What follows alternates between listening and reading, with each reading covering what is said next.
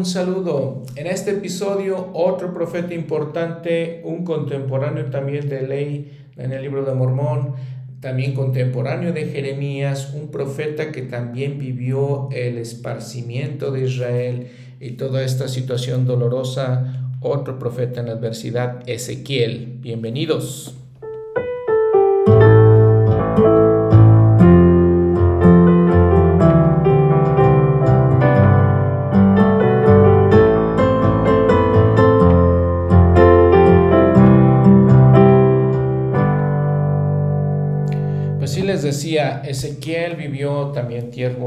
Tiempos difíciles, tiempos adversos, turbulentos, ¿no?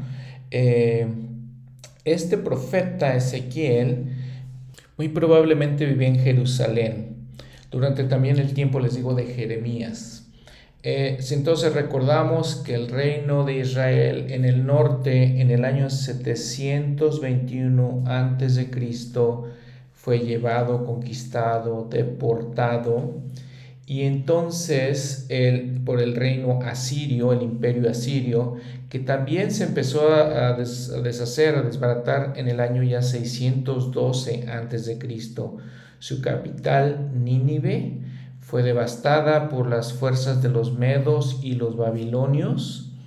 En el año 609, eh, el rey Josía del reino del sur de Judá fue eh, asesinado, murió en Megido y entonces todo eso pues hizo que se desmoronara más el reino de Judá, que era el reino del sur, si recuerdan. En el año 605 este imperio babilonio pues empezaba a crecer y entonces derrotó a los egipcios y se instaló como rey de Babilonia Nabucodonosor. Mientras tanto el rey de Judá dijo, aprovecho, eh, trato de, evitar toda esta, situación, de pelear contra los babilonios. Sin embargo, Nabucodonosor, eh, tratando de castigarlo, llegó a Jerusalén y empezó a hacer una primera deportación de ciudadanos judíos, 605 a.C. Y luego entonces Babilonia y Egipto eh, se fueron a la batalla donde Babilonia ganó, donde Nabucodonosor eh, tomó poder y entonces en el año 598 él mandó su ejército contra Jerusalén. En este momento se lleva también como 10.000 eh, judíos, se los lleva a Babilonia y lo importante o lo grave de esto, como nos dice Segunda de Reyes 24:14, lo grave de esto es que estos ciudadanos que se llevan en esta segunda ola de, de deportaciones eran la gente más importante de la sociedad de Jerusalén, de la sociedad judía. Al final solamente dejó a la gente humilde, a la gente tal vez sin educación y toda la gente importante, les digo, se la llevó a Babilonia. Y entonces entre ellos debe de haber estado Ezequiel. Ezequiel, como dice eh, el primer versículo de su libro, era un hijo de un sacerdote. Entonces era, una persona preparada por, por, esa, situación. Era hijo de Buzi en la tierra de los caldeos. Ahí habló el Señor a él ya en la tierra de los caldeos, ya, ya había sido deportado. Entonces ahí se le, se le dio su llamamiento como profeta. Y aunque vivió adversidades, la verdad es que no se puede comparar con Jeremías, porque de alguna manera ya viviendo en Babilonia pudo hacer su vida, tuvo familia, dicen, siendo hijo de un sacerdote o de, un, de una familia sacerdotal, probablemente ministró como sacerdote y profeta al mismo tiempo. Vemos también entonces la importancia que les decía en el episodio anterior, de, en los episodios anteriores, de que los profetas son llamados por Dios. Ellos nos instituyen como profetas, algo para entender en nuestros tiempos modernos, en los que básicamente cualquier persona eh, que tenga cierta educación eh, ministerial o cierta eh, educación religiosa, pues se puede establecer como, como líder, como sacerdote, crea su propia iglesia inclusive. Vea cómo el Antiguo Testamento nos da el patrón que sigue el Señor. Este patrón es que el Señor llama a los hombres que Él escoge y como Jeremías los ha preparado desde eh, la vida preternal. Entonces así llama versículo 3, eh, vino, directamente la palabra de Jehová al sacerdote Ezequiel, hijo de Buzi, ya les digo, en la tierra de los caldeos. Entonces, para que tengamos una buena idea de cuál es la situación en estos momentos. Y nada más repitiendo para que podamos, eh, les digo, eso para mí siento que es muy importante que entendamos todo este, este contexto en donde estamos, ¿no? 721 antes de Cristo, el reino de Israel del norte es conquistado por el reino asirio. En el 612 el reino asirio también se empieza a desmoronar y es eh, devastado, de hecho, por los babilonios. En el año 605, después los babilonios eh, toman parte de, Israel, eh, del pueblo de Israel, del pueblo de Judá específicamente, y derrotan a los egipcios. Y entonces llega una primera ola de deportaciones, eh, luego siguen más deportaciones en el año 598 antes de Cristo. Eh, este, los, una parte importante de la sociedad nuevamente es deportada. Y les repito esto pues para que tengamos, les digo, ese contexto. Ya después cae completamente Jerusalén. En ese momento, en el 598, todo ese tiempo Jerusalén es sitiada. O sea que por mucho tiempo fue sitiada, imagínense la situación. Y entonces después ya cae Jerusalén y ya son deportados, les digo, la mayoría de los, de los judíos, solamente dejando eh, la parte de la sociedad humilde. Muy bien, otras cosas eh, pues importantes de, Ezequiel. Dice que su, esposa muere. Obviamente, como todos los judíos israelitas, pues el drama de ver el templo destruido, la ciudad destruida, eh, todas estas situaciones, él sí las sufrió.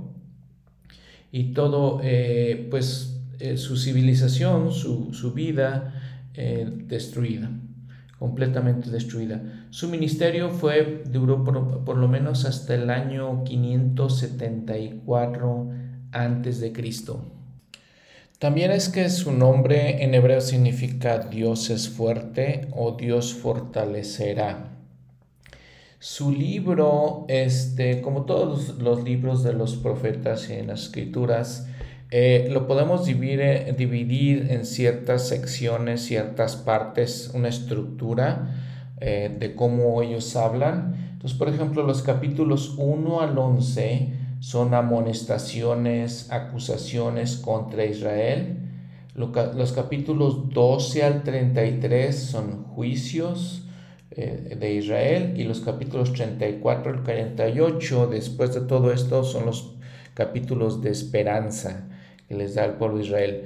La, cosa también, les, como les comentaba en todo esto, es que como todo este exilio de, de este, pueblo, el reino de Judá, toda esta, pues la, la conquista, si podemos llamarlo así, por medio de Babilonia, fue periódicamente, como les decía, primero sitiaron, tomaron algunos cautivos, luego sitiaron Jerusalén, hasta que ya de plano tomaron todo, los babilonios, eh, todo eso es un proceso. Entonces, por ejemplo, ese, no, no pasó todo al mismo tiempo.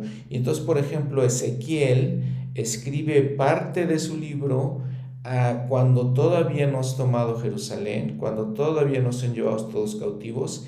Hasta el capítulo 32 es eso. Y luego del capítulo 32 en adelante ya es cuando están en Babilonia, siendo él, les decía, uno de los que fueron llevados cautivos. Entonces, eh, si podemos analizar esto, por ejemplo, recuerdan Jeremías profetizó principalmente a la gente en Jerusalén, a la ciudad. Ezequiel profetizó en parte a ellos, en parte allá los cautivos en Babilonia.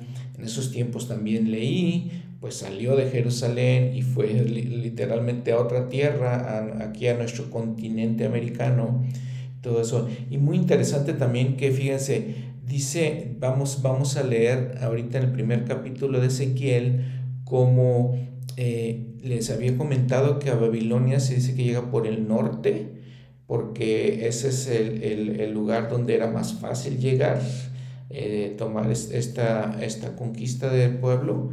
Y, interesantemente este, leí, le dice el, Señor que salga hacia el sur, ¿sí? este, huye de Jerusalén hacia el sur. Interesante. Y otra cosa interesante es que pues Ezequiel junto con Isaías, junto con, Juan el Amado, recibieron visiones eh, grandiosas, visiones que por momentos ellos describen con mucho simbolismo. Ezequiel lo hace mucho, usa mucho simbolismo, analogías, porque estos tres hombres y otros, ¿no? Tal vez Daniel también, este, ven eh, todas estas imágenes que el Señor, estas visiones que el Señor les da y punto número uno, ellos las explican con muchas analogías, simbolismos. Punto número uno, les digo, tal vez porque es esta parte de su cultura, así lo hacían. Punto número dos es que ven cosas que no están seguros cómo explicar. Recuerdan que Isaías dice situación, dice cosas y ve cosas que para nosotros en nuestro mundo moderno podríamos ver como medios de transporte, eh, pero ellos no sabían cómo explicarlos. Entonces vamos a ver Ezequiel, eh, en este capítulo 1 dice, Ezequiel ve en visión cuatro seres vivientes, cuatro ruedas y la gloria de Jehová sobre su trono. Y les digo, a veces no lo puede explicar. Entonces para nosotros se, ve y leemos que tal vez nos parezca raro lo que está diciendo, pero les digo, a veces no tiene ni palabras para explicarlo, entonces por eso usan eso. Eh, o les digo, también es parte de, de, la cultura que ellos tenían, de la manera que hablaban esto. El manual, por ejemplo, del Antiguo Testamento, Manual Instituto, dice, eh, y cito, es muy difícil, si no imposible, que un ser mortal pueda expresar por escrito el mensaje y espíritu de una visión o de otra revelación de Dios, de forma tal que el lector tenga total entendimiento de lo que ocurrió y de lo que se comunicó. José Smith dijo, si pudierais mirar los cielos cinco minutos, sabríais más sobre el tema que si hubierais leído todo lo que ha escrito al respecto. Y luego continúa el manual, quienes han tenido visitaciones o visiones, incluyendo Ezequiel, provenientes de los mundos eternos, a menudo han, usado simbolismo, metáforas, semejanzas, comparaciones y otros tipos de lenguaje, otros tipos de lenguaje figurado para tratar de comunicar la experiencia que han tenido y el mensaje que han recibido por lo tanto, todo lo que Ezequiel dijo no tiene que aceptarse literalmente, pues usó muchas expresiones figuradas para tratar de decir aquello que estaba por encima de la experiencia mortal. Muchas veces, por ejemplo, usó las palabras como, semejanza y aspecto. Entonces, cierro la cita. Entonces es lo que es importante que entendamos todas estas cosas. Entonces ya en el libro capítulo 1 dice el versículo 1, al final del versículo, se abrieron y vi visiones de Dios. Y dice, eh, vino directamente en versículo 3 la palabra de Jehová al sacerdote Ezequiel, hijo de Buzi. Y dice, y miré y aquí un viento tempestuoso venía del norte, una gran nube y un fuego relampagueante y alrededor de él un resplandor y en medio del fuego algo que parecía que parecía como de ámbar. Vean las, las palabras que usa. Algo que parecía como de ámbar. Y en medio de ella la figura de cuatro seres vivientes y esta era su apariencia. Había en ellos semejanza de hombre. Parecían hombres Cada uno tenía cuatro caras y cuatro alas. Cuatro seres, dice, entonces cada uno con cuatro caras y cuatro alas, que estaban eh, en un lugar que era como una nube, un fuego relampagueante, en medio de ella, de esto estaban ellas. Y dice, y las piernas de ellos eran derechas, y la planta de sus pies como planta de pezuña de becerro, y centelleaban a manera de bronce muy bruñido. Y debajo de sus alas, a sus cuatro lados, tenían manos de hombre. Y los, los cuatro tenían caras, sus caras y sus alas. Con las alas se tocaban el uno al otro. No se desviaban cuando andaban, cuando uno caminaba derecho hacia adelante. Cada uno, perdón, caminaba derecho hacia adelante. Y el aspecto de sus caras era como cara de hombre, como cara de hombre, y cara de león en el lado derecho de los cuatro, y cara de buey en el lado izquierdo de los cuatro. Así los, asimismo los cuatro tenían cara de águila. Entonces tenían como cuatro caras, decían, ¿no? Son cuatro seres, cuatro caras. De un lado decía cara de hombre, como cara de hombre de otro lado como cara de león, de otro lado cara de buey y del otro lado cara de águila. Así eran sus caras y sus alas estaban extendidas hacia arriba, dos de las cuales se tocaban entre sí y con las otras dos cubrían sus cuerpos. Recuerdan, tenían cuatro alas también, cuatro caras, cuatro alas, dos hacia arriba, dos cubriendo sus cuerpos. Y cada uno caminaba derecho hacia adelante, hacia donde el Espíritu los llevaba, ellos iban cuando andaban, no se desviaban. Y en cuanto a la, semejanza de los cuatro seres vivientes, su apariencia era como de carbones de fuego encendidos, como la apariencia de antorchas que se movían entre los seres vivientes, y el fuego resplandecía, y del fuego salían relámpagos. Y bueno, la, la visión continúa. Y vamos a ver si podemos explicar un poquito de esto, con ayuda, les digo, con este, del manual instituto, también con ayuda de, eh, el libro de, eh, del Antiguo Testamento, versículo por versículo, a ver si lo podemos explicar.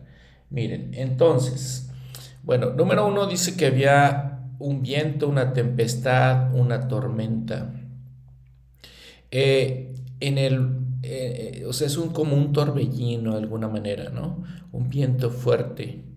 Esto representa el poder de Dios.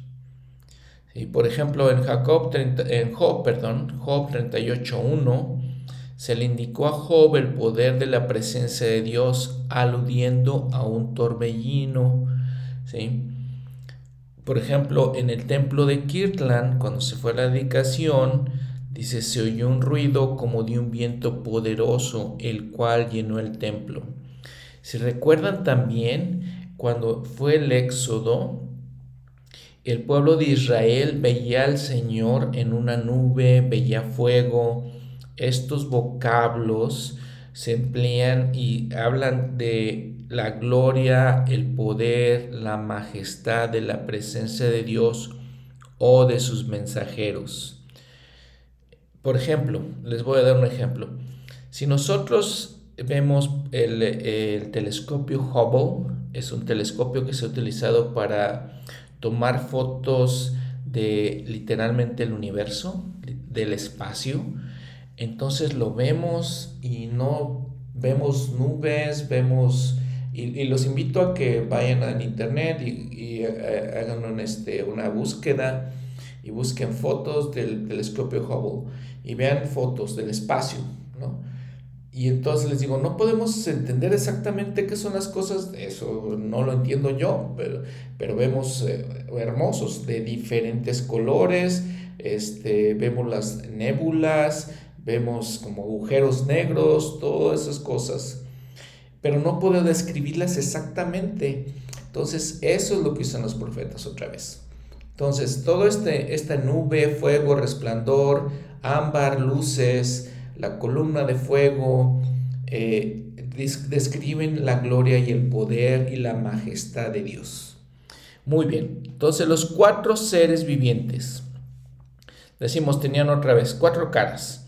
Hombre, león, buey y águila. El apóstol Juan, Juan el Amado, también tuvo una visión similar en el Apocalipsis. Entonces describe seres vivientes que dice uno semejante a un león, otro semejante a un becerro, otro semejante como de hombre y el cuarto semejante a un águila volando. Esto está en Apocalipsis 4, 7. En Doctrina y Convenios 77.3, el profeta José Smith, bajo inspiración obviamente del Señor, explicó que estos cuatro bestias, estos cuatro este, animales, podemos decir, representan ciertas clases de seres. Por ejemplo, también un, un experto de la Biblia dice, el hombre es exaltado, y empiezo la cita, perdón, el hombre es exaltado entre otros seres vivientes, el águila es exaltada entre las aves, los bueyes son exaltados entre los animales domésticos, el león es, exaltado entre las bestias salvajes, y todos ellos han recibido dominio y se les ha dado grandeza, sin embargo tienen su lugar bajo el poder del, Santísimo, bajo el poder de Dios. Dice entonces, por ejemplo, todo esta, estas luces y fuego, todo eso, Ezequiel vio que el trono de Dios estaba por encima de esos seres. Por ejemplo, ya en los versículos, eh, aquí en Ezequiel capítulo 1, versículos 26 al 28, y sobre el firmamento que estaba sobre sus cabezas, se veía la figura de un trono que parecía de piedra de zafiro, y en lo más alto, sobre la figura del trono, había algo a, semejanza de un hombre sentado en él. Si vemos su nota al pie de la página, está hablando de Jesucristo, dice la Jesucristo, la existencia premortal. Y vio algo que tenía la apariencia de ámbar, como la apariencia del fuego dentro de ella alrededor, desde el aspecto de sus lomos hacia arriba, desde sus lomos hacia abajo, vi que parecía como fuego y que tenía un resplandor alrededor. Como el aspecto del arco iris que estaba en las nubes en día de lluvia, así el aspecto del resplandor alrededor. Esta fue la visión de la semejanza de la gloria de Jehová. Y cuando yo la vi, me postré sobre mi rostro y oía la voz de uno que hablaba. Y fascinante esto. El Señor siguió explicando a José Smith en, les digo, en Doctrina y Convenio 77, que las alas de las bestias representaban el poder para moverse, para obrar, etc. Doctrina y Convenio 77, 4. El vocablo en el versículo 7 y las piernas de ellos eran derechas, ese vocablo derecho significa que estaban parados, rectos, no inclinados, como cuando se está sentado o de rodillas. Es este, un comentario de un, estudio sobre las escrituras. Eh, de alguna manera, es decir, ellos no se movían como nosotros los hombres cuando, cuando caminamos.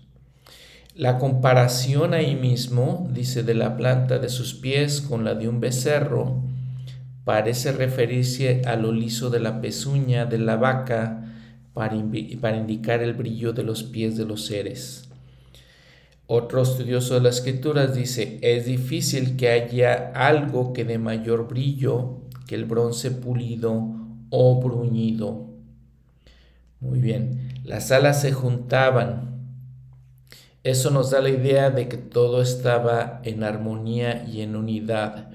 ¿Se acuerdan el arca de la alianza? Tenía unos querubines, uno de un lado y otro del otro, apuntándose con las alas el uno hacia el otro y se juntaban. Esto también significa que se movían como si fueran uno solo, simbolizando la total unidad que existe entre todas las cosas vivientes que se sujeten a la voluntad de Dios. Y luego hablamos también de ruedas. ¿sí? Les digo nuevamente, Deuteronomio 77. dice, el, el profeta José me dijo, hago esta declaración general, que cuando Dios concede una visión de una imagen, animal o figura de cualquier clase, Él siempre se hace responsable de dar una revelación o interpretación de su significado, pues de lo contrario no tenemos que responder por nuestra creencia en la visión. No tengáis miedo de que os vayáis a condenar por no saber el significado de una visión o figura, si Dios no nos ha dado una revelación o interpretación sobre el tema.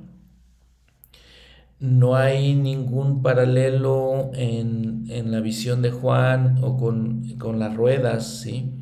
Entonces no tenemos toda la interpretación de la visión de Ezequiel, no entendemos exactamente todo.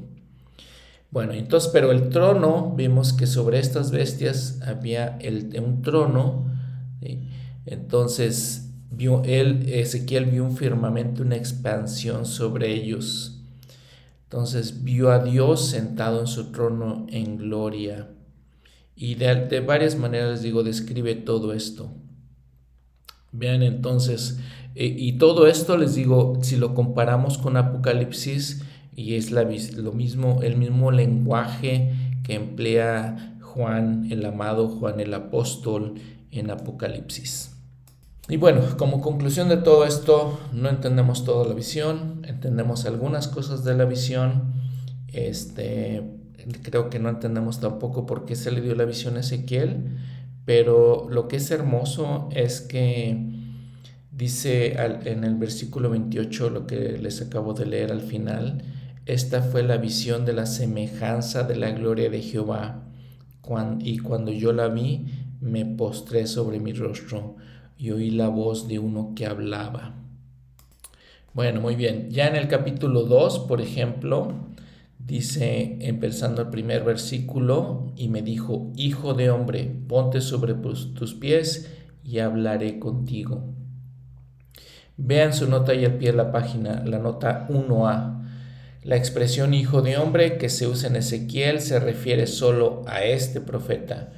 Como expresión idiomática en hebreo, sencillamente quiere decir humano. Es una expresión idiomática en hebreo. No se debe confundir con el título Hijo del Hombre, el cual se refiere a Cristo. Bueno, y entonces les dice, le dice el Señor que eh, que eh, le habla de un rollo de un libro, ¿sí? en los versículos 9 y 10. Y miré y vi una mano extendida hacia mí y en ella había un rollo de libro. Y lo extendió delante de mí y estaba escrito por delante y por detrás y estaban escritos en él lamentaciones y gemidos y ayes. Probablemente por el pueblo, ¿no? Que, iba a ser destruido y por las cosas. Eh, muy semejante, les digo, eh, en el Apocalipsis, Juan recibió el mandamiento de comer un libro. En, en Doctrina y Convenio 77 dice, se explica que la misión, esto representaba la misión que se le dio a Juan entre las tribus de Israel. El Bruce Ramaconqui, por ejemplo, dice el hecho de que Juan comiera un libro conteniendo la palabra de Dios dirigida a él estaba en armonía con la costumbre y tradición del Israel antiguo. El hecho significó que estaba comiendo el pan de vida, que participaba de la buena palabra de Dios, que se alimentaba de la palabra de Cristo. Entonces, se continúa el, el profesor McConkie. Ezequiel tuvo una experiencia semejante. Se le mandó comer un rollo, un libro, que en su boca fue dulce como la miel pero en el mismo, en el escrito mismo habían dechas y lamentaciones y ayes. Eh, lamentaciones y gemidos y ayes es lo, lo, que dice. Entonces, este es exactamente lo mismo. Eh, si, si, regresamos al versículo 6 de este capítulo 2, y tú, hijo de hombre, no temas, no tengas miedo ni de ellos ni de sus palabras, aunque te hayas entre zarzas y espinos y moras con escorpiones, no tengas miedo a sus palabras ni temas delante de ellos, porque son una casa rebelde. Hablando del pueblo de Israel. Les hablarás, pues, mis palabras, ya sea que escuchen o dejen de escuchar, porque son muy rebeldes. Entonces, eh, es lo que, lo que tiene que hacer Ezequiel en este caso, les digo, igual que Juan. Y entonces también vean que todo este capítulo, este capítulo 2, todas las maneras que el Señor describe a Israel. Él les dice, nación de rebeldes, en el versículo 3, en el versículo 4, hijos de duro rostro y de empedernido corazón. En el versículo 5 les habla este que son una casa rebelde. En el versículo 6 nuevamente dice que son escorpiones. Eh, en el versículo 7 les dice, son muy rebeldes, son muy rebeldes. Versículo 8 les sigue diciendo rebeldes. Y ven la manera en que describe el Señor a, esta casa de Israel. Eh, triste, eh, difícil, pero es la manera que el Señor los describe. Así es. Entonces, y un comentario más. Este, esta experiencia de comer, este, de probar la palabra de Dios es una metáfora eh, importante. ¿Recuerdan? Segunda de Nefi 32.3, segunda de Nefi 32.3, deleitaos en la palabra de Cristo, en las palabras de Cristo. En Salmo 119, 103, cuán dulces son a mi paladar tus palabras, más que la miel a mi boca. Bueno, ya en el capítulo 3, Ezequiel es nombrado atalaya de la casa de Israel. Recuerda que hablamos de esa palabra en, eh, cuando hablamos de Jeremías, que es una persona que vela, vigila y obedece y que está lista y preparada. O sea, los atalayas son los líderes llamados, son los representantes del Señor, los líderes de la iglesia o tal vez los hermanos y hermanas ministrantes. Entonces son atalayas. E, e, este Ezequiel es nombrado atalaya de la casa de Israel. ¿sí? Dice, la sangre de Israel se requiere de su mano a menos que él levante su voz de amonestación. El versículo 3 nuevamente habla de comer el rollo y dice, y, que te doy, dice, lo comí y fue en mi boca dulce como la miel. Vean todas estas cosas eh, tan interesantes porque todo esto se compara con este con alma cuando habla del fruto, cuando probamos el fruto, cuando estamos conociendo el evangelio, probamos el fruto y dice más dulce que todo lo dulce. Todas estas cosas eh, encajan en una, una con otra y vean cuando lo que les estaba diciendo, siempre les comento, de que vimos en, un, en este episodio de la fuente de aguas vivas, donde Leder Bernard nos dice que para estudiar las escrituras, escudriñándolas, encontramos todos estos patrones, ¿no? encontramos todos estos temas. Entonces el patrón que usa aquí el Señor, describiendo este rollo, las escrituras, la palabra de Dios, siendo dulce como la miel, como otros profetas lo han hecho también. En el versículo 8 de este capítulo 3, pues el Señor, como a todos los otros profetas también, fortalece a Ezequiel. Le, dice, le dice, he aquí yo, te, yo he hecho tu rostro duro contra los rostros de ellos. Lo fortalece, sabiendo, diciéndole que él iba a estar con él, eh, que era una labor difícil la que tenía que hacer, predicar, como fue con Ley también, Ley, este, fue también así, pero el Señor los fortalece. Versículo 12, y el Espíritu me levantó. Y entonces y oí detrás de mí una voz de gran estruendo que decía, bendita sea la gloria de Jehová desde este lugar. Eh, les digo, interesante todas las palabras, los, eh, el vocabulario que usan ellos, ¿no? Entonces, el versículo 17, hijo de hombre, otra vez humano, yo te he puesto por atalaya a la casa de Israel. Oirás pues tú la palabra de mi boca y los amonestarás de mi parte. El Señor ahí establece nuevamente el patrón de los profetas. Oirás tú la palabra de mi boca y los amonestarás de mi parte. Y le dice, lo que yo te diga tienes que decir, básicamente. Me vas a escuchar a mí y tienes que decir lo que yo te diga. En los versículos 25 al 27 básicamente les dice, pues no va a ser fácil tu, la obra que tienes que hacer, porque le dice, y tú, oh hijo de hombre, he aquí te, que pondrán cuerdas sobre ti y con ellas te atarán y no saldrás para estar entre ellos. Se recuerdan con Alma y Amulek, también los meten a la cárcel, con muchos profetas, con el apóstol Pablo hacen también muchas cosas, con Jeremías habíamos visto que lo metieron a la cárcel cuatro veces, al Señor mismo, el Señor mismo, y, le hicieron todas estas cosas. Entonces, pues es, es a veces el, la situación difícil en la que tiene que estar un profeta, sobre todo en aquellos tiempos. En el capítulo 4, el Señor le manda que haga eh, ciertos simbolismos representando el asedio, el sitio que recibiría, bajo el que estaría la ciudad de Jerusalén. Entonces, eh, todo esto sucede y le dice el Señor que use este simbolismo de un adobe, ¿sí? y graba sobre él eh, el nombre de la ciudad, Jerusalén, entonces es un simbolismo que le dice el Señor que haga. Básicamente lo que está haciendo Ezequiel es utilizando, usando técnicas didácticas. Por ejemplo, en el versículo 3, una plancha de hierro.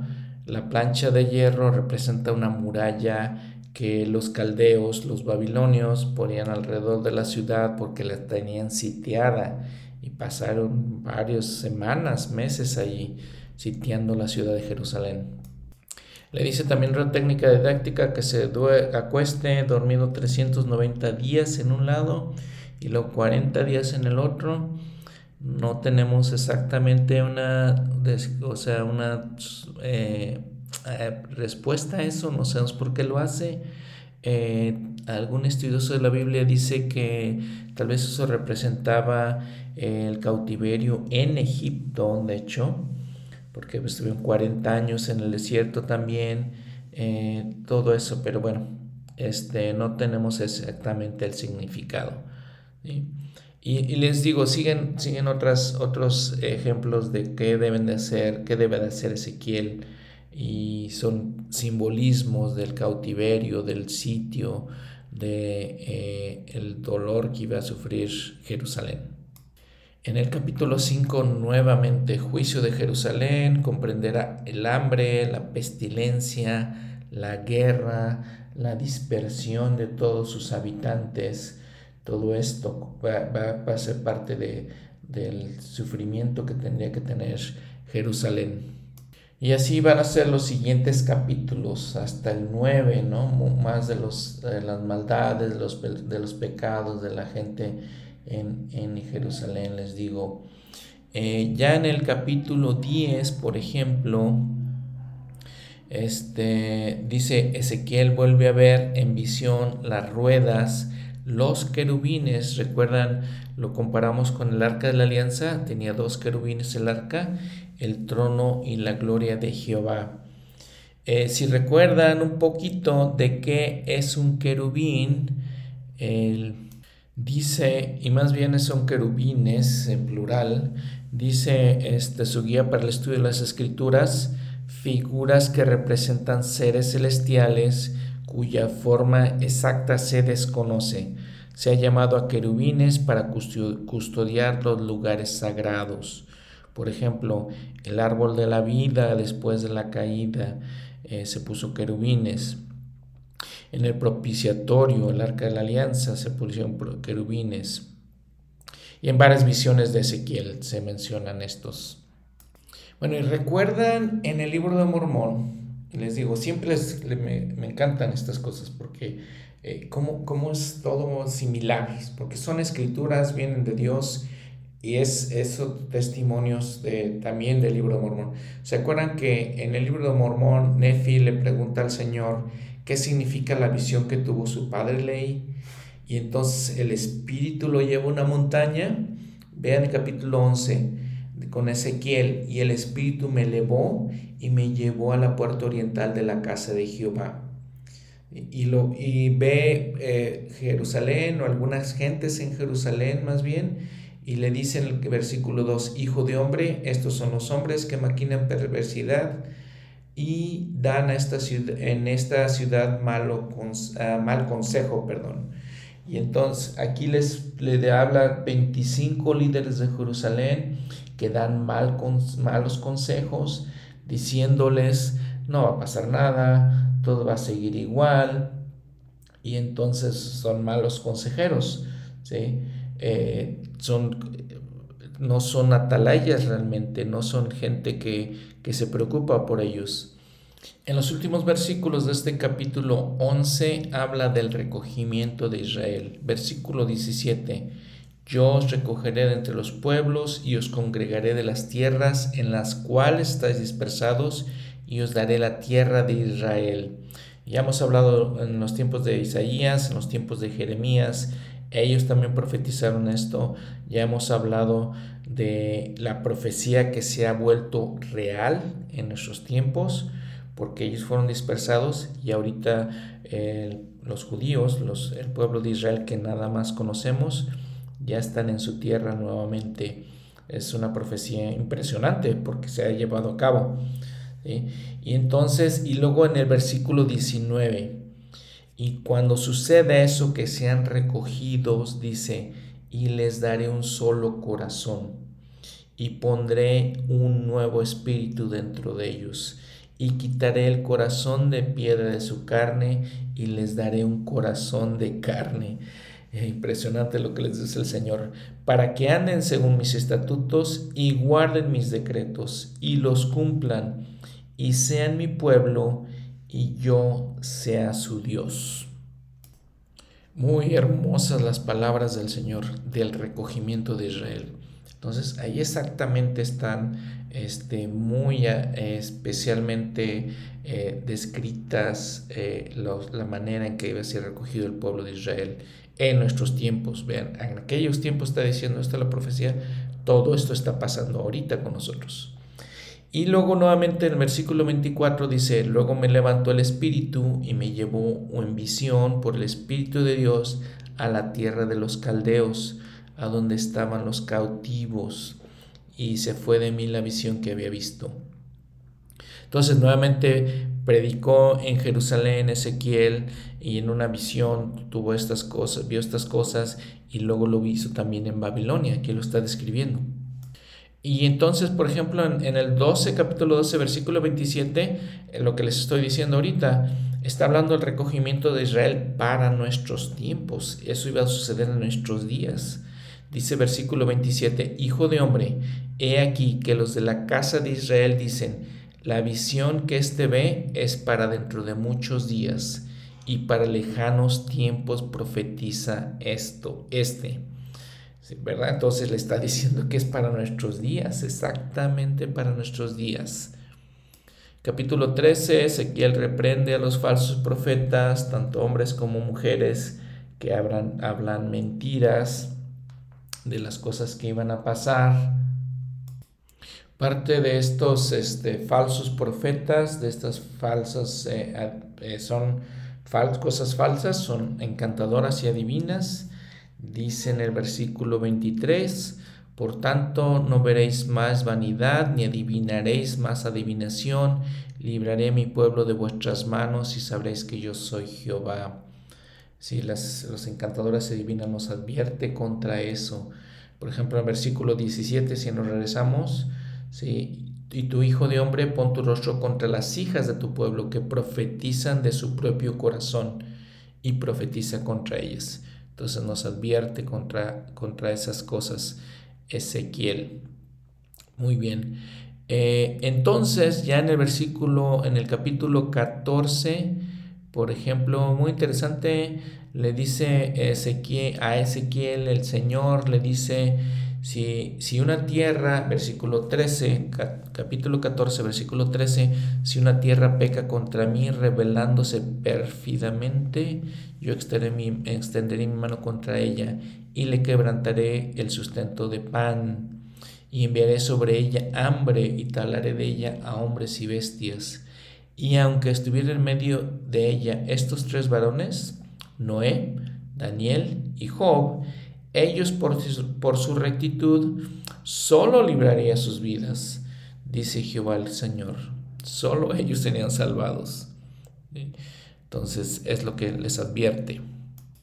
Capítulo 15, nuevamente recuerden este, lo que le decimos de, por ejemplo, la vid, de eh, lo que el, la parábola del olivo, por ejemplo, en el libro de Mormón.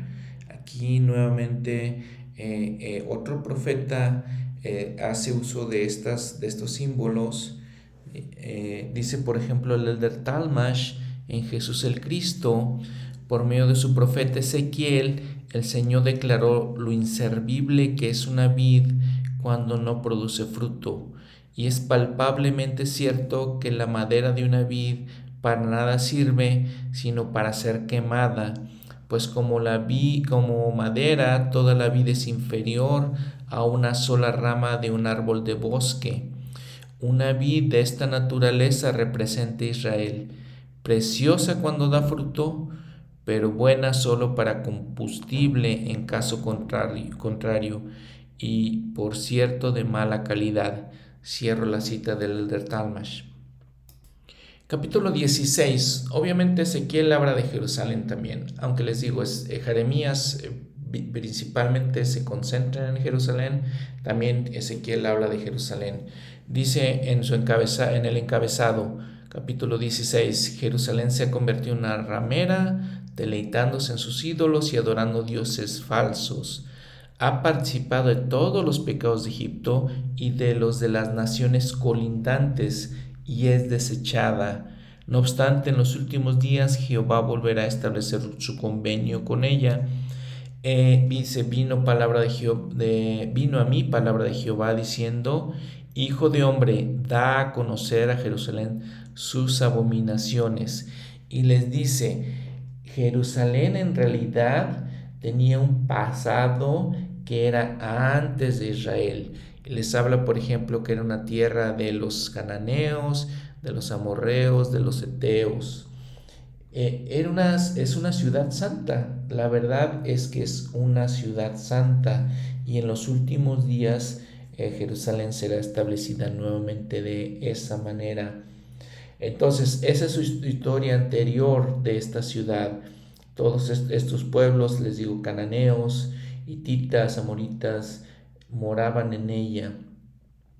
En los tiempos de David, entonces eh, eh pasaron cosas buenas, David con David y Salomón, por ejemplo, los versículos 8 al 14, dice que es como como un, este, dice, perdón, más bien pasé, yo junto a ti te miré, eh, y aquí que tu tiempo era tiempo de amores, extendí mi mano sobre ti, ¿sí? y te hice juramento y entré en convenio contigo, y fuiste mía, nuevamente el simbolismo ¿no? del, del esposo y, la esposa nuevamente, te lavé con agua, te lavé con sangre. Son, eran tiempos especiales cuando les digo estaba David y Salomón. Entonces, aunque después Salomón pues hizo que, la ciudad con todo el pueblo, eh, siendo él haciendo cosas incorrectas delante de Dios, este, le pasaría lo mismo a Israel. En los versículos ya 26 al 29, ¿sí? Este, ya les dice, fornicaste con los hijos de Egipto, tus vecinos, y todas las cosas, dice, con los hijos de Asiria, con, los, con la tierra de Canaán y hasta Caldea. Versículo 30, cuán débil es tu corazón, dice Jehová el Señor, habiendo hecho todas estas cosas, obras de una ramera desvergonzada. 32, sino como esposa adúltera que en lugar de su marido recibe a extraños. Eh, y le sigue diciendo todo eso en los siguientes versículos. Eh, dice que el, Señor pues es, es un hombre eh, simbolizando todo eso, celoso, ¿no? Un esposo celoso, un marido celoso. Y todo esto describe exactamente todo lo que está pasando con, con Jerusalén. Es una relación especial el Señor estableció el pueblo de Israel ahí para que fueran su pueblo y Jerusalén era especial. Si vemos también en los tiempos de Jesucristo, pues Él va eh, al, monte y ve toda la ciudad y se lamenta por, por la iniquidad de, de, esta ciudad y recuerda lo especial que el Señor eh, había pensado de ella. Pero se lamenta, el Señor mismo lo hizo, Jesucristo mismo. Capítulo 17, nuevamente Ezequiel hace una referencia a este simbolismo de la vid y vienen algunas referencias que podemos encontrar eh, las este, concordancias con el libro de Mormón. Y por ejemplo, en versículo 22, así ha dicho Jehová el Señor, y yo toma, y tomaré yo del cogollo del alto cedro y lo plantaré del principal de sus renuevos cortaré un tallo y lo plantaré sobre un monte alto y, eminente. ¿Recuerdan Jacob? Entonces les digo, en, el, en Jacob 5, este, usa, es una parábola, la parábola del olivo, es muy parecida. Entonces, por ejemplo, nota 22a, nota al pie de la página, o sea, la parte superior de un árbol eso es el cogollo. Y habla, por ejemplo, de los mulequitas que probablemente eh, cumplían esta profecía.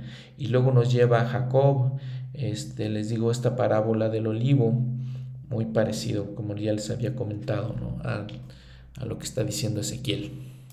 Y vean en esto el lenguaje que usa Ezequiel. Versículo 24, les digo, muy parecido a, lo que usa Jacob, este hermano de Nefi. Y sabrán todos los árboles del campo que yo Jehová abatí el árbol elevado, levanté el árbol bajo, hice secar el árbol verde, hice reverdecer el árbol seco. Yo Jehová he hablado y lo hago. Muy bien, entonces Ezequiel sigue hablando de, de este tema por los siguientes capítulos y luego, igual como lo hizo Isaías, lo hizo Jeremías también, habla a las naciones que estaban alrededor de, Israel. En los capítulos hasta el 32 llega habla de esas cosas. Y entonces en el 33 habla de un tema que ya hemos hablado el tema de los atalayas. Vean por ejemplo lo que dice Jacob en el libro de Mormón, en Jacob 1.19, dice, magnificamos nuestro oficio ante el Señor, tomando sobre nosotros la responsabilidad, trayendo sobre nuestra propia cabeza los pecados del pueblo, si no le enseñábamos la palabra de Dios con toda diligencia, para que, trabajando con todas nuestras fuerzas, su sangre no manchara nuestros vestidos, de otro modo, su sangre caería sobre nuestros vestidos y no seríamos hallados sin mancha en el postrer día. Es el mensaje que, que dice Jacob, les digo. En, el, en Ezequiel, el Señor les dice a estos hombres, los atalayas, que deberían de haber sido exactamente como, como menciona Jacob, eh, protectores del pueblo, eh, de, varias maneras. Le habíamos comentado pues que la atalaya se ponían torres en, en todos aquellos tiempos. Eh, en todo el mundo las ciudades tenían ciertas torres donde avisaban a la ciudad de peligro. Le avisaran, obviamente estando en la torre ves eh, todo el, el panorama alrededor tuyo y puedes avisarle al pueblo si hay peligro, si venía algún otro ejército extranjero a, tratar de conquistarlos, a hacer la guerra contra ellos. Les digo, es algo muy común de aquellos tiempos. Y entonces el Señor utiliza esa misma analogía para decir, como los atalayas que están arriba de las torres advierten, también espiritualmente los líderes tienen que advertir. Tienen que advertirle a, a, los, eh, a la gente que ellos ministran. Y el capítulo 33 dice, eh, hijo de hombre, nuevamente le está diciendo Ezequiel, humano, habla a los hijos de tu pueblo y diles, cuando yo traiga espada sobre la tierra, y el pueblo de la tierra tome un nombre de su territorio, territorio y lo ponga por atalaya, y él vea venir la espada sobre la tierra y toque la trompeta y avise al pueblo. Entonces, es, les digo, advertían al pueblo y, es, usa la analogía, les digo, piensen en lo, material y lo espiritual también, es lo que estoy diciendo el Señor. ¿sí? Entonces dice, cualquiera que oiga el sonido de la trompeta y no se dé por advertido, y al llegar la espada se lo lleva, su sangre será sobre su propia cabeza. Lo mismo que dice Jacob, ¿no? Yo como líder, mi deber es advertirles, decirles las cosas, ¿sí? Eh, y, si no, y si no lo hago, yo tomo la responsabilidad y traigo sobre mi propia, propia cabeza los pecados del mundo si no les enseñamos la palabra de Dios con toda diligencia. Pero aquí dice el Señor, si se nos advierte y no hacemos caso, entonces ya eh, la responsabilidad es sobre cada uno de nosotros. Entonces los atalayas son los líderes de la iglesia, eh, empezando tal vez por nuestros obispos, presidentes de quórum, eh, hermanos y hermanas ministrantes también. Y luego vemos también, obviamente, los presidentes de estaca, y subiendo hasta el profeta, los apóstoles y el profeta. Sin embargo, tendríamos que pensar individualmente, cada uno de nosotros, reflexionar, cada uno de nosotros. ¿Estamos escuchando a nuestros obispos? ¿Estamos escuchando los líderes locales? ¿Estamos escuchando las advertencias que el profeta, los apóstoles y otras autoridades de la iglesia nos dan? Porque dice, y se oye el sonido de la trompeta y no nos damos por advertidos, advertidos, y si la espada nos lleva, nuestra, es nuestra responsabilidad, personalidad de cada uno de nosotros. Y entonces podemos pensar, ¿de qué nos ha hablado el profeta, por ejemplo? Un caso importante, ¿no? ¿De qué nos ha hablado el profeta? En esta última conferencia general estaba escuchando otra vez el discurso de, de Bednar, el Elder Bednar nos está advirtiendo de algunas cosas ahí. Ah, las cosas que él nos está advirtiendo, estamos escuchando, estamos, eh, nos damos por advertidos. El Elder Bernard, por ejemplo, nos dice, nos habla la parábola del hombre que fue invitado a, la fiesta, a la boda, no se quiso vestir de propio, o sea, conociendo perfectamente cómo debería de ir vestido a las bodas, no se quiso vestir de esa manera. Y es una parábola para que entendamos, no queremos a veces vestirnos con las ropas que debemos estar vestidos para llegar a las bodas del Señor. Y el, el nos advierte, ¿no? Muchos son los llamados y pocos los escogidos. ¿Por qué no son escogidos? Porque han puesto su corazón en las cosas de este mundo y aspiran a los honores de los hombres y nos sigue advirtiendo. Dice, dadas las muchas ocupaciones de nuestra vida diaria y la conmoción del mundo contemporáneo en que vivimos, podemos distraernos de las cosas eternas que más importan, haciendo del placer, la prosperidad, la popularidad y la distinción nuestras principales prioridades. Nuestra preocupación a corto plazo con las cosas de este mundo y los honores de los hombres puede llevarnos a perder nuestra primogenitura espiritual por mucho menos que un guisado de lentejas. Cierro la cita. Ahí está citando la, la, experiencia que hemos visto o la historia que hemos visto de, de Jacob y Esaú. Entonces ahí nos está advirtiendo y el Señor nos está diciendo en Ezequiel que nos demos por advertidos. Porque si se nos está diciendo y no lo hacemos, entonces ya caen los pecados sobre nuestra propia cabeza. Dice en el 9, pero si tú adviertes al malvado de su camino para que se aparte de él y él no se aparta de su camino, él morirá por su iniquidad y tú habrás librado tu vida. Otra vez lo que dice Jacob, no, yo me libro si yo les digo con diligencia, les estoy advirtiendo, les estoy diciendo con diligencia y si ustedes no lo hacen, ya es responsabilidad de ustedes. Así nos está advirtiendo el Señor, ¿no? Nosotros somos responsables cuando se nos advierte y, se nos dice, el versículo 11, vivo yo, dice Jehová el Señor, que no me complazco en la muerte del malvado, sino en que se vuelva el malvado de su camino y viva. Volveos, volveos de vuestros malos caminos. ¿Por qué habéis de morir, oh casa de Israel? Y recuerden nuevamente, el volveos significa arrepentirnos. Es una palabra en hebreo que se usa para igualmente como arrepentirse.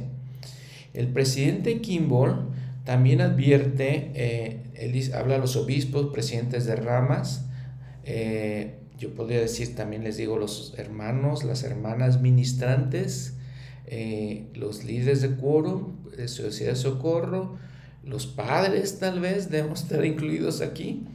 Dice obispos y presidentes de rama, abro la cita del, del, del presidente Kimball. Estad alertas a las necesidades de los preciosos individuos y familias que forman vuestra congregación en los barrios y ramas. Vosotros sois los pastores que habéis de alimentar al rebaño. Hasta donde os sea posible, permitid que vuestros consejeros y otros oficiales que sirvan y trabajen bajo vuestra dirección dirijan vuestros programas. Si tenéis este propósito en mente, a menudo podréis daros cuenta con anticipación de los problemas de algunos de nuestros miembros que están pasando por serias dificultades. Mientras dichos problemas y dificultades sean todavía pequeños y se pueden controlar, sed conscientes de los pequeños problemas y tirantes de relaciones que podéis observar en las familias, a fin de que podáis brindar la debida atención, consejo y amor cuando más se necesiten una hora con un joven o señorita que tiene problemas ahora puede ser la salvación para él o ella. Y eso es preferible a los cientos de horas que se pueden pasar luego en su vida tratando de volverlos al camino. Y sigue diciendo el presidente Kimball, eh, presidentes de estaca, obispos y presidentes de rama, os ruego que tengáis un interés especial en mejorar la calidad de la enseñanza en la iglesia. El Salvador nos ha dicho que debemos apacentar su rebaño. Temo que muy a menudo muchos de nuestros miembros van a la iglesia, se sientan durante toda una clase o reunión y regresan a sus hogares sin haber recibido la instrucción necesaria. Es muy triste cuando esto pasa en un tiempo, cuando sus vidas pueden estar en un periodo de angustia, tentación o crisis. Todos necesitamos ser tocados y nutridos por el Espíritu y la enseñanza eficaz es una de las maneras más importantes en que lo podemos lograr. A menudo nos esforzamos en gran manera por traer miembros a la iglesia, sin embargo, no velamos debidamente para ver qué es lo que reciben cuando vienen. Cierro la cita. Entonces les, les digo, Ezequiel hace este mismo llamado en, el capítulo 33 y nos dice también en el capítulo 34, eh, Jehová reprende a los pastores que no apacientan al rebaño. Dice, versículo 2, pregunta el Señor, ¿no, ¿no deben los pastores apacentar los rebaños? Dice, hay de los pastores de Israel que se apacientan a sí mismos. Y una reflexión que, escuché en, este, en el, la central del libro de Mormón, en un mensaje, en uno de los videos de la central del libro de Mormón, es lo que, lo que sigue a continuación que está diciendo Ezequiel. Todas las cosas, los puntos en los que debemos cuidar al rebaño. Les digo, siendo padres, siendo eh, hermanos, hermanas ministrantes. Por ejemplo, versículo 4, 34, 4. No fortalecéis, ni curasteis, no vendasteis, ni buscasteis a la perdida. Y han sido dispersadas por falta de pastor. Y no hubo quien las buscase, ni quien preguntase por ellas. Versículo 7. Por tanto, pastores, oíd la palabra de Jehová. Vivo yo, ha dicho Jehová el Señor. Y vean lo eh, importante, lo eh, agudo, lo tan al punto de lo que dice el Señor. Vivo yo. Es una expresión fuerte, les puedo decir.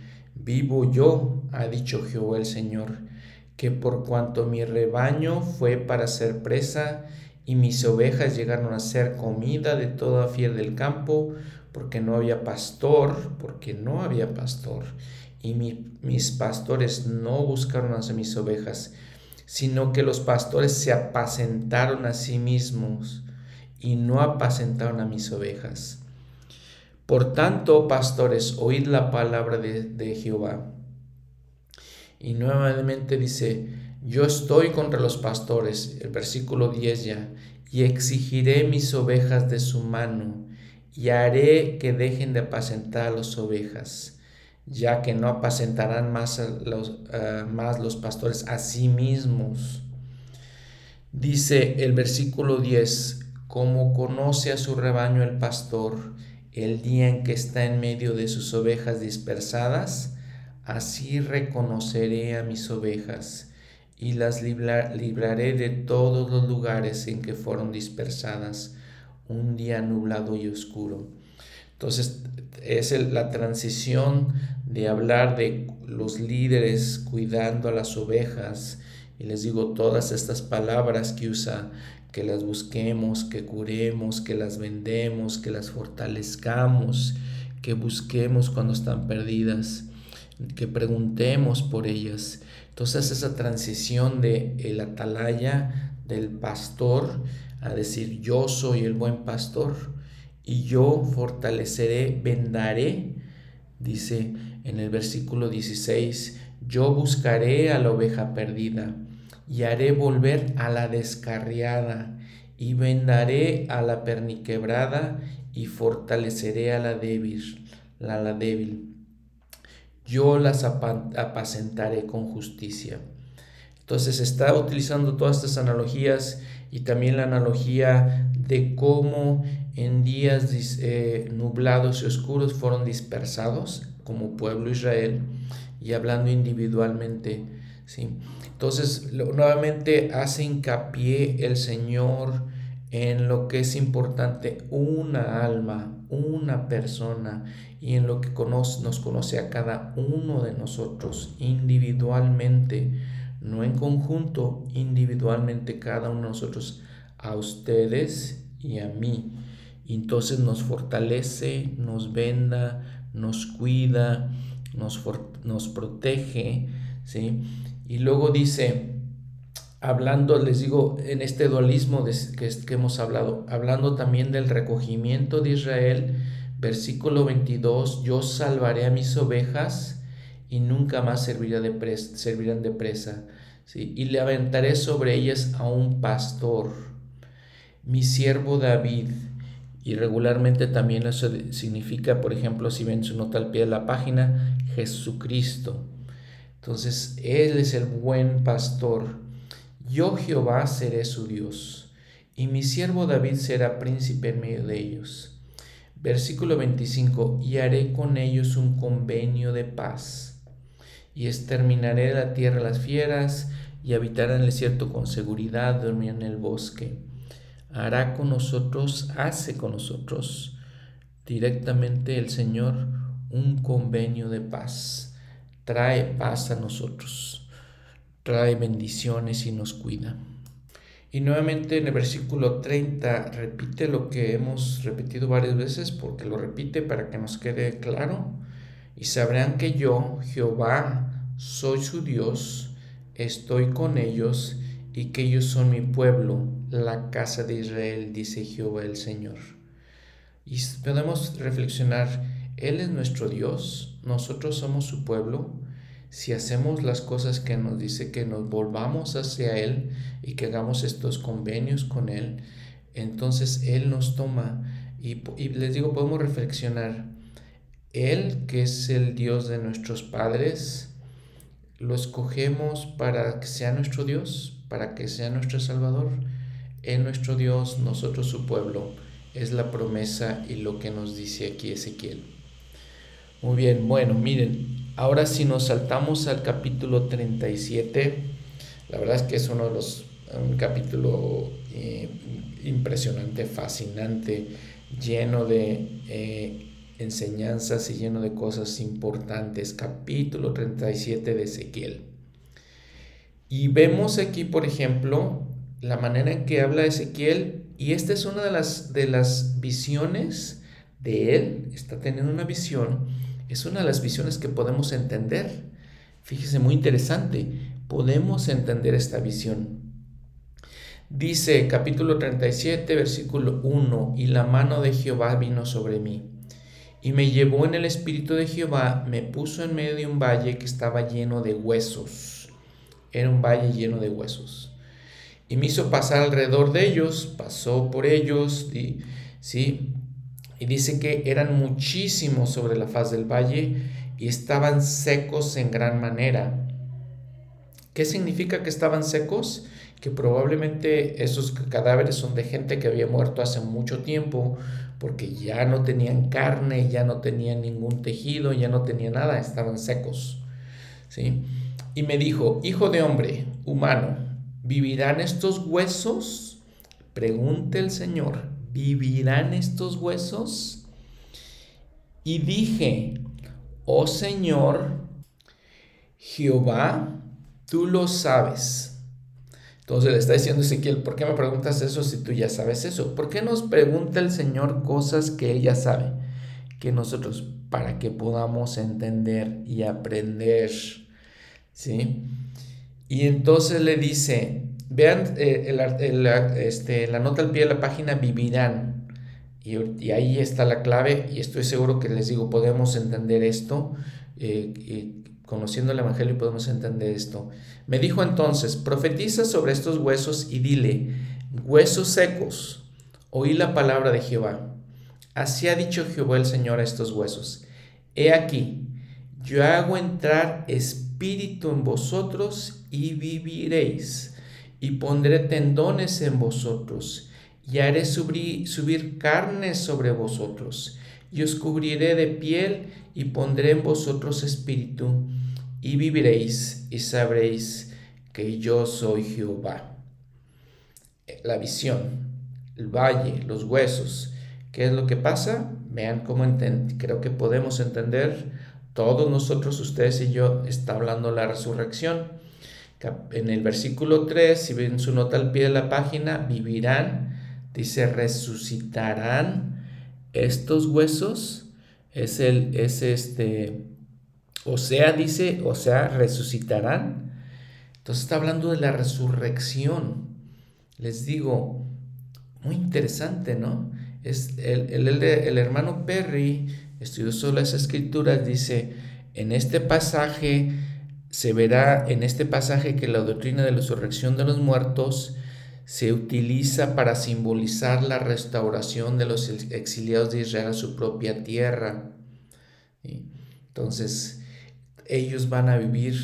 Esta es, una, esta es una escritura que utilizan también mucho los judíos en nuestros tiempos, teniendo la esperanza de volver a resucitar, de volver a tener su carne y su espíritu con nosotros. Vean, el versículo 5 dice, yo hago entrar espíritu en vosotros y viviréis. Esta escritura en inglés dice diferente, en en inglés usa el aliento en aliento y aquí en español usa también espíritu. Les digo que a veces por, varias razones creo que la, Biblia en español es una mejor traducción que la Biblia en inglés. Este, esta palabra se dice ruach en hebreo. Eh, y entonces se utiliza varias veces para, para hablar de eh, aliento, de este espíritu, les digo. Entonces todo esto es así. El Elder McConkie dice, nada hay más real, más literal, más personal que la resurrección, tal como Ezequiel la vio en visión. Vio que los muertos vivían otra vez, que vivían literal y personalmente, cada uno llegando a tener la forma física que había tenido en el estado mortal. A cada uno de ellos le sucedió lo mismo que le sucedería a su Señor, cuando, habiendo salido de su valle de huesos secos, se puso en medio de pie en el aposento alto con sus discípulos, comió delante de ellos y les permitió tocar su cuerpo físico. La voz del Señor vino a este pueblo en esta forma. He aquí, yo abro vuestros sepulcros, pueblo mío. Yo os haré subir de vuestras sepulturas y os traeré a la tierra de Israel. Aquel que hará todo esto, como ahora sabemos con certeza, es el Señor Jesucristo, el Dios de Israel. Cierro la cita. Y qué consuelo, qué consuelo tan especial para todos aquellos que hemos perdido seres queridos, que algún día literalmente los volveremos a ver en un estado perfecto con su cuerpo, sin dolencias físicas, sin problemas físicos perfectos ahí. Versículo 10. Y profeticé como me había mandado, y entró espíritu en ellos y vivieron y se pusieron de pie un ejército grande en, extremo. El versículo 11 me, dijo luego, Hijo de hombre, todos tus huesos, huesos son la casa de Israel. Por tanto, profetiza, así ha dicho Jehová el Señor, he aquí, yo abro vuestros sepulcros, oh pueblo mío, y os haré subir de vuestras sepulturas, y os traeré a la tierra de Israel. Versículo 14, y pondré mi espíritu en vosotros y viviréis, y os haré reposar en vuestra tierra, y sabréis que yo, Jehová, he hablado, y lo haré, dice Jehová. Lo interesante, importante de esta doctrina de, de la resurrección de los muertos es que es una promesa para cada ser humano que nace en esta tierra. No importa si somos buenos, si somos malos, cada ser humano tendrá la oportunidad de resucitar y recibir su cuerpo en perfección, en el estado, en un estado perfecto. Hermosa la doctrina de, de la resurrección. Muy bien, y luego habla de otra cosa impresionante, Ezequiel. Versículo 16. Y tú, hijo de hombre, toma ahora un palo y escribe en él. Para Judá y para los hijos de Israel, sus compañeros, toma después otro palo y escribe en él. Para José, palo de Efraín, y para toda la casa de Israel, sus compañeros. Júntalos luego el uno con el otro para que sean uno solo y serán uno solo en tu mano. Muy impresionante esta, esta, esta profecía. Los palos exactamente identifica muy bien Judá y Efraín. Judá, los judíos, en la tierra santa. Efraín, para José, que era descendiente de José, ¿quién? Lo vimos, lo dice el libro de Mormón, cuando Ley con su familia, siendo descendientes de José, vienen a esta tierra y entonces esos palos son escrituras, les escribe, ¿sí? son las escrituras, la Biblia de Judá y el libro de Mormón de José o Efraín. Versículo 17, júntalos luego el uno con el otro para que sean uno solo y serán uno solo en tu mano. Vean, si ven unos detalles más en el versículo 16, nota al pie de la página A, 16, 16a, vean lo que dice. En hebreo ese palo es una madera. Las tablillas de madera para escribir eran comunes en Babilonia durante el tiempo de Ezequiel.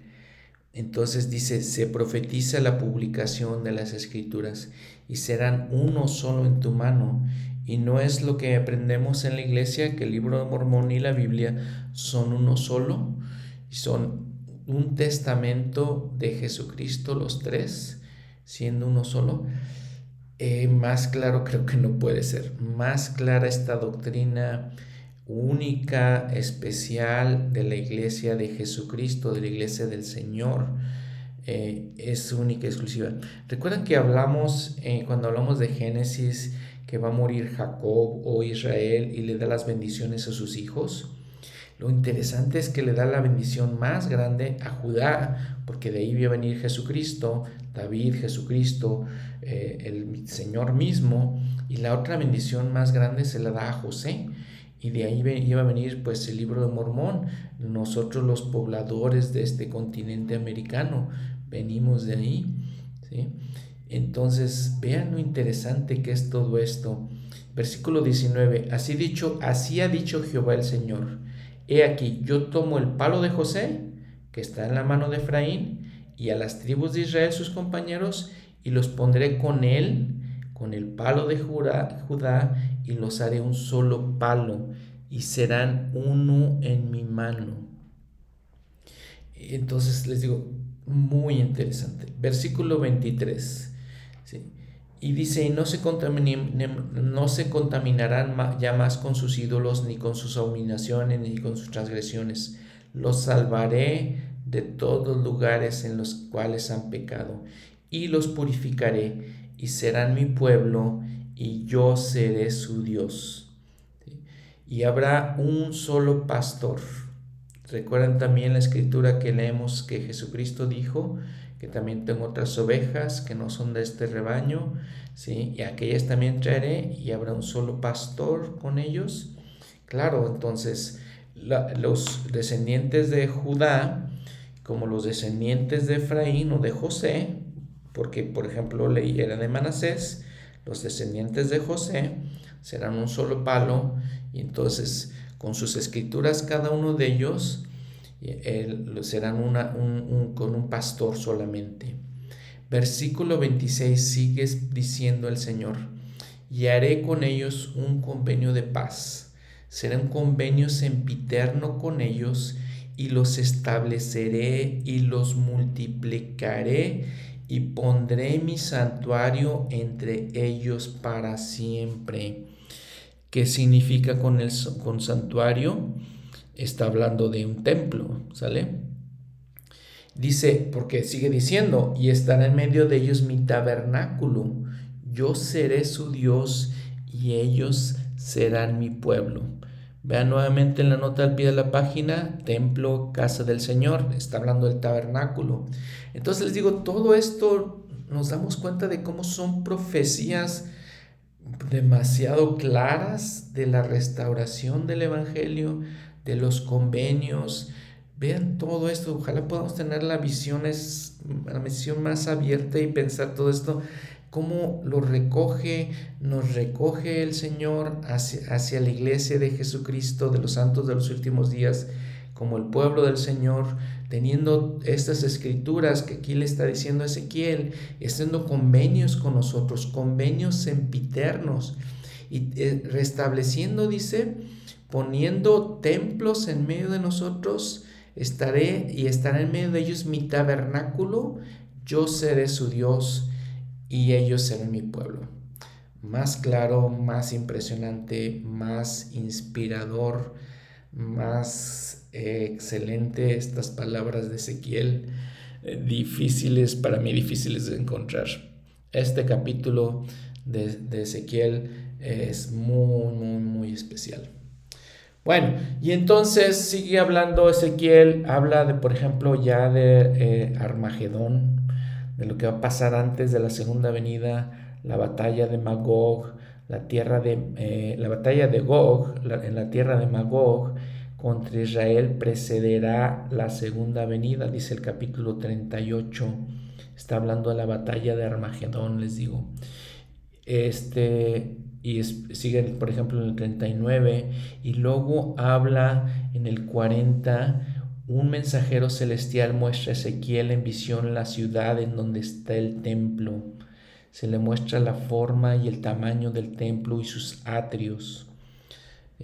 En el versículo 2 del capítulo, este capítulo 40, en visiones de Dios me llevó a la tierra de Israel y me puso sobre un monte alto, sobre el cual había como la estructura de una ciudad al sur. Y dice que le enseña este templo. No sabemos exactamente cuál es este templo, porque si este, vemos las medidas, es mucho más grande que el tabernáculo, mucho más grande que es luego el primer templo que fue el templo de Salomón, Luego también se, se este, construyó el templo de Zorobabel. Cuando el, el, pueblo de Israel regresó a sus tierras, se construyó este templo de Zorobabel, es mucho más grande que ese. Y luego Herodes es, construyó otro templo, también este templo que menciona en Ezequiel es mucho más grande que este templo. Pero dice, por ejemplo, en el 41, Ezequiel ve el interior del templo y el lugar santísimo y se le muestran su forma y su tamaño. En el 42, Ezequiel ve en el templo las cámaras de los sacerdotes. Y luego en el 43, capítulo 43, la gloria de Dios en el templo. Su trono está allí y él promete habitar en medio de Israel para siempre. Entonces les digo, es difícil exactamente saber de qué templo está hablando, eh, pero que es mucho más grande de lo que, de lo que podríamos pensar o de, los templos que este, se, eh, construyeron después de él. El Elder Talmash menciona, y abro la cita, en el año 25 del cautiverio babilónico y mientras el pueblo de Israel todavía se hallaba exiliado en tierra extraña, la palabra del Señor vino al profeta Ezequiel y el poder de Dios reposó sobre él. Y vio en visión un templo glorioso, cuyo plan describió en detalle, en cuanto a que si el profeta mismo consideró el diseño que le fuera mostrado como algo que subsiguientemente se realizaría, o como un ideal de mucha grandeza pero irrealizable no se declara. Cierto es que el templo de la visión no se ha construido aún. Cierro la cita del Elder Talmash. Entonces, este, no sabemos todavía, ¿no? De este templo, pero así, así lo, lo, describe Ezequiel. Abro otra cita del, del Elder Talmash en la casa del Señor, en el libro La casa del Señor está esta cita. El propósito inmediato de esta revelación, manifestada en la visión del profeta, parece que fue despertar en el pueblo de Israel la comprensión de su estado caído y un concepto de la gloria que se había perdido. Muy bien, pues este es eh, el libro de Ezequiel. Ezequiel sigue hablando de, la segunda venida en los últimos capítulos eh, de que Jerusalén sería reconstruido y un templo sería también reconstruido. En el capítulo 47 nos dice, por ejemplo, que el agua fluiría como fuente de aguas vivas en este, en este templo. Y entonces les digo todo esto, cuando escudriñamos todas las escrituras encontramos todos estos patrones, todos estos temas de lo que les estaba hablando, todos estos temas, es escudriñar entender un poquito más allá del simple, de la simple lectura o de un simple estudio. Entonces vemos todos estos, estos temas que están en todos estos, entre todos estos profetas, en todos estos escritos, en las visiones, en las revelaciones, en las profecías de todos estos hombres. Eh, les digo, siempre, siempre para mí es demasiado fascinante. Y les digo, Ezequiel sigue hablando de estas cosas y en cuanto a esto que, que, que hablan los últimos capítulos, el profeta José Smith, por ejemplo, dijo, Judá ha de volver, Jerusalén ha de ser reedificada junto con el templo y debe salir agua por de debajo del templo y han de ser sanadas las aguas del mar muerto.